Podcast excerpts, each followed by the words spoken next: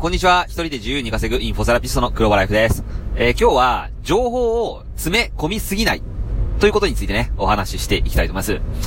えー、今はね、えー、もうインターネットの普及によって、数々の情報が簡単に手に入るようになりました。で、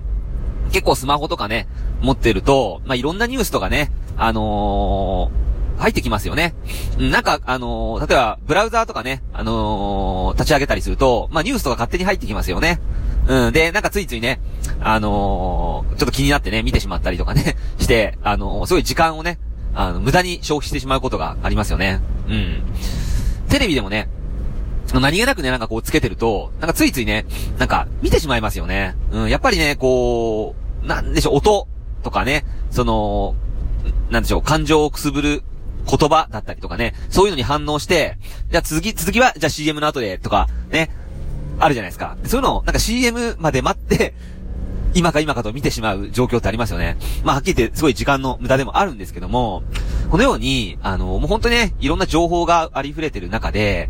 あの、24時間、もう1日ね、24時間っていうのは、ね、お金を稼いでる大金持ちや、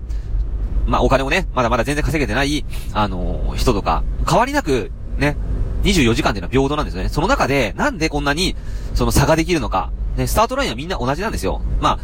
その、もともとね、例えば、親がね、そのお金持ちで、で、それを継いでお金持ちになった人っていうのはまあ別として、そ、あの、もともとね、ほん、あの、そうでもない人っていうのは、1からスタートなんですよ。にもかかわらず、こんなにも、その、24時間の使い方次第で差ができるっていうのは、やっぱりね、その必要な情報をね、意図的に、やっぱり選択することが大切なんですよ。うん。で、あのー、よくね、いろんなね、まあ、ビジネスとか、あの、やるときに、あの、治療院経営とかもそうなんですけども、あの、まあ、いろんなね、そういうファックスだとか、その DM とかね、あの、まあ、ネットでね、そのいろんなこうメルマガとか、あの、来ますよね。その時に、なんかついついその、キャッチコピーにね、釣られて見てしまったり、セールスレター読んでしまったりするじゃないですか。で、メルマガ登録してしまって、そのメルマガを購読して、で、あの、まあ、フロントエンド商品買ってみたり、バックエンド商品買ってみたみたりするんですけど、あの、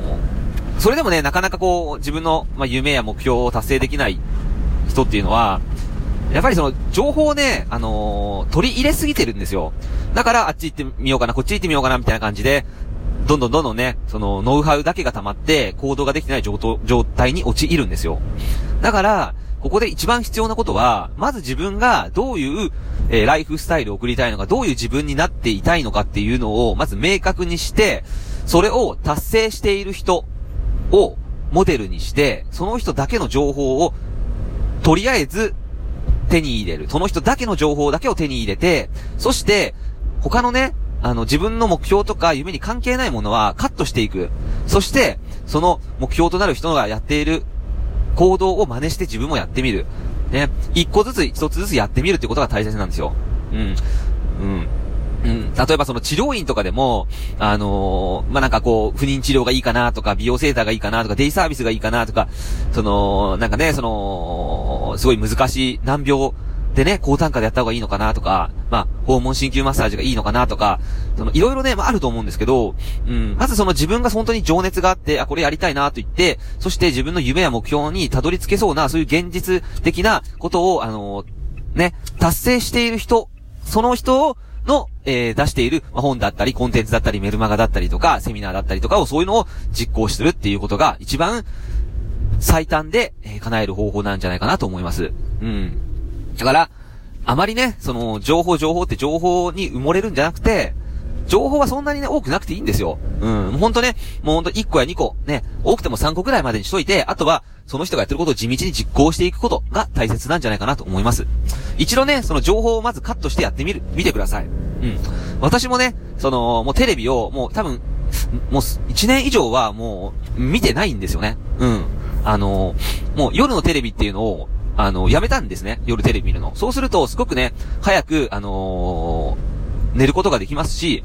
朝もね、あの、充実した一日を過ごすことができるので、睡眠時間もしっかり取れますし、うん。だから、もう夜の、例えば番組とかね、そんなに見なかったかって別に全然生活、生活に支障なかったので、本当に。うん。まあ、ストレス発散として、そういうドラマとか見たい気持ちはわかるんですけども、例えばそういうものは、まあ今やネットでね、アプリでも後で見れるようになってますから、CM がカットされた状態で。でそういうのを、例えばね、あの、まあ車の運転中だったりとか、何かこう、隙間時間に見たりとか、えー、して、あの、夜の時間っていうのを大切に過ごすこともできますし、まあ情報をね、あの、大切なところで情報をね、あの、取り、勝手にね、こう、見てしまうと、それだけで時間が奪われる、奪われられるので、なので注意して過ごすことが必要です。うん。はい、えー、今日は、まあ、いろいろちょっと話したんですけども、えー、これで終わります。